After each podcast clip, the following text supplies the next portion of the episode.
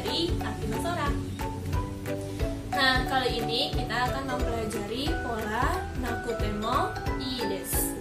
Nakutemo ides yang artinya tidak perlu atau tidak dilakukan pun tidak apa-apa. Nah, untuk menggunakan pola ini yang kalian butuhkan adalah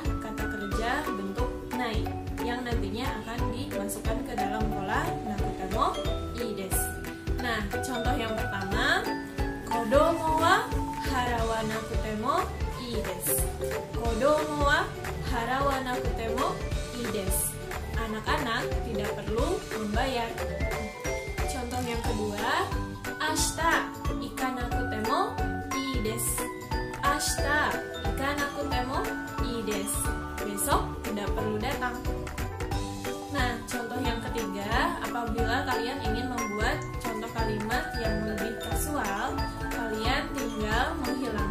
Des di akhir kalimat. Contohnya, isoga nakutemo iyo.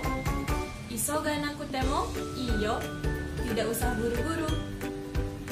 Oke, bagaimana mudah kan ya? Sekarang giliran kalian yang coba buat contoh kalimatnya ya. Silahkan komen